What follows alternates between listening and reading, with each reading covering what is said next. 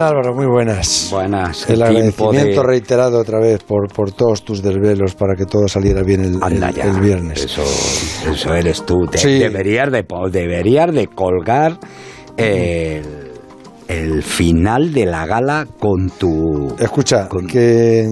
Con tu, con tu eh, poema. eso ya llegó donde tenía que llegar, Sebas. Sabemos que hay dos expediciones este año que van a intentar hacer cumbre en el K2 en invierno por vez primera en la historia. Una es la expedición rusa, que nos hablaste el otro día, y otra expedición que está encabezada por Alex Chicón. Estas dos expediciones están allí ya cuando viajan. La verdad es que eh, sabemos eh, menos que nunca de las expediciones. Está ocurriendo, antes de entrar en materia, está ocurriendo en el en el mundo del alpinismo algo parecido a lo que eh, ocurre en otros deportes mucho más famosos como puede ser el fútbol y demás, ¿no?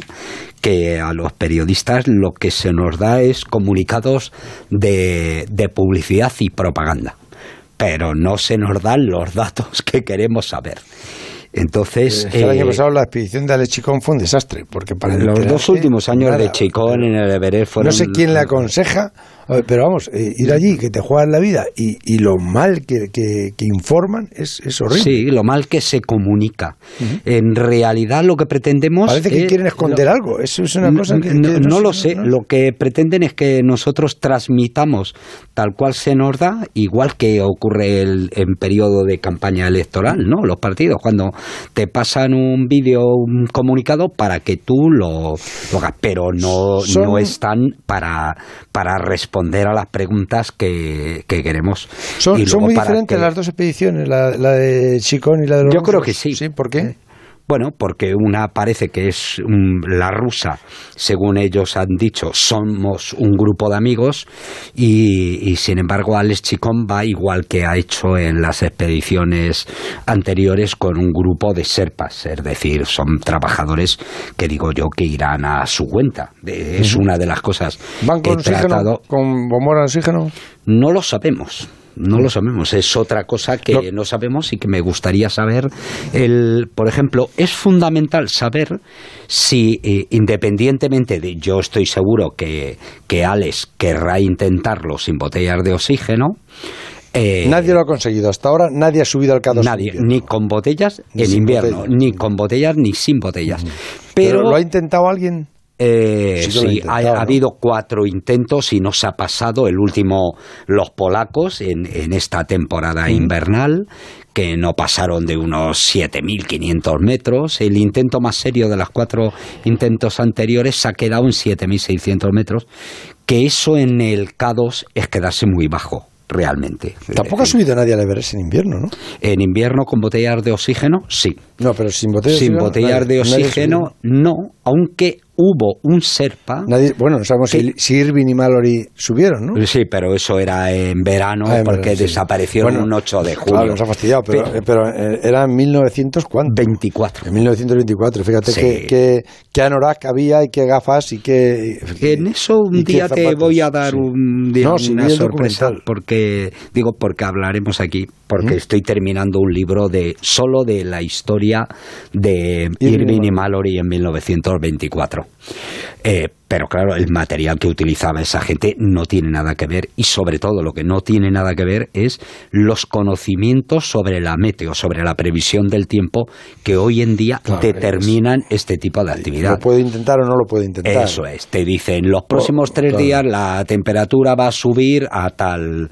Por ejemplo, hoy eh, tenían en el mañana van a tener en el campo base del K2 aproximadamente entre 22 y 25 grados bajo cero. Y en esta semana que viene, en la cumbre, la temperatura va a estar entre menos 39 y menos 45 grados bajo cero, pero los vientos son terribles, entre 60 y 85 kilómetros por hora. ¿Y eso en un. en, eh, temperatura? No, no, no, no, me refiero que con, los trajes que, que se llevan, ¿no? Con la indumentaria que se lleva, eh, ¿cuánto, cuánto se puede convertir eso? Eso, la temperatura real me parece que estaba en menos 61 a menos 73 grados bajo cero.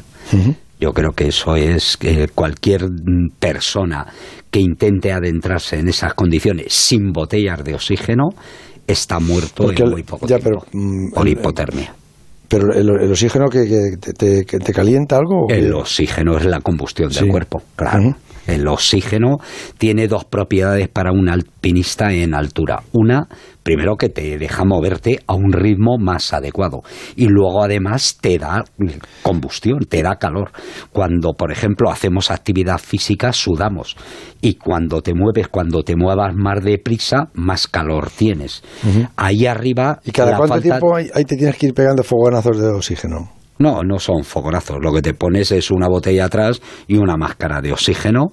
te la enchufas. Lo que puedes es regular el flujo, ponértelo más o menos fuerte y por tanto hacer que la montaña a la que estás subiendo, eh, si tiene 8.611 metros. Que sea como si fueran de 4.000. Eh, no 4.000, pero de 6.000, 6.500 metros puedes llegar a hacerlo. Claro, entre subir una montaña de 6.200 metros y otra de 8.600 metros, las diferencias son Tienes que seguir andando, tienes que seguir subiendo. sí, El, problema. Y el, cansancio lo vas acumulando. Sí, el problema de 8.600 metros, claro, es que si te paras con esas temperaturas y, lo que les pasó a los, a los eh, polacos en el Bora, subieron a la cumbre 4 al límite de sus posibilidades, dos empezaron a bajar, los otros dos iban como media hora detrás, se fueron quedando, se fueron quedando y, allí se quedaron. Que, que van a coincidir en la montaña los, los rusos, la expedición de, Chicón? el, Chicón. ¿Van por el mismo sitio? Van, eh, creo que sí. ¿Se podrán ayudar entonces o no? Si van por la ruta de los abruzos, yo creo que van a unir fuerzas. Para conseguirlo juntos.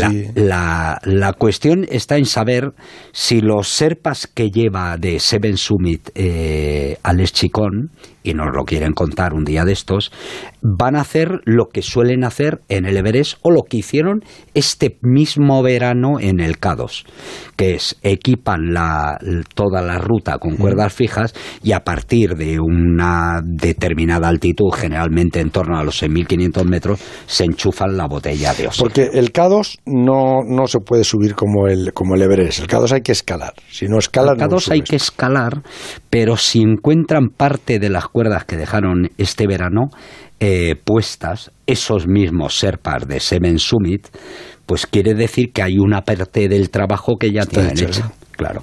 Pero vamos, que en el K2 no, tú no, no, lo puedes subir andando, como puede. El Everest sí lo puedes subir andando. El Everest sí, el K2, el del K2 ah, y luego la parte o sea, hay paredes, hay paredes de, de, roca, de hielo. Paredes de roca, pero además toda la parte de nieve es muy pina, muy inclinada. Hay cualquier tropiezo, te vas 3.000 metros para abajo. Pero luego la parte de arriba, la parte, los últimos 600 metros del K2 ha sido llamada la montaña encima de la montaña. Es decir, cuando llegas a 8.000 metros, todavía te queda otra montaña de 600 metros que es muy empinada, que tienes que pasar por debajo del cuello de botella, que, eso te puede tirar algún trozo de hielo, como ya ha ocurrido en otras ocasiones, y la parte hasta arriba es muy sufrida, es, es realmente una escalada difícil. ¿no? Si, si la cosa está más o menos como ahora, las posibilidades de pasar de eso de 7.500, 8.000 metros es lo que va a decidir la cuestión. Yo creo que los polacos, la idea que tenía Bieliski, que no llegó a hacerla por, porque no hubo posibilidad, la de colocar un campo alto, pero en torno a 7.500 metros y que de allí salgan tres, cuatro tipos muy fuertes a la cumbre, yo creo que es la baza que hay para subir. En, en invierno nadie ha conseguido subir a un 8.000, ¿no? A un 8.000 no, a todos prácticamente han subido. A día de hoy solo quedan dos por subir. y el Everest. Y el Everest. El Everest se ha subido con botellas de oxígeno, pero habría, entre comillas la palabra habría, que, que, volver a subir sin botellas de oxígeno y eso en sí mismo también es un reto importante, pero yo creo que la cuestión ahora mismo, el último gran reto pendiente del himalayismo es el K2. Y entonces estás escribiendo un libro sobre Irving y, y ¿sí? Sí, me preguntaste, me, preguntaste tú tantas veces que desde me apasiona esa historia, sobre todo cómo se pudo subir en 1917, cómo se puede subir al Everest con esa ropa. Sí, yo, a mí lo que me fascina es la personalidad de esas personas que, que en un momento determinado, después de salir de la masacre de la Primera Guerra Mundial, deciden que cualquier cosa merece la pena. ¿Y para cuándo lo tendrás? Eh, me están apretando ya, pero dejémoslo para junio, julio, por ahí. Pues yo te aprieto otro poco. El transistor. José Ramón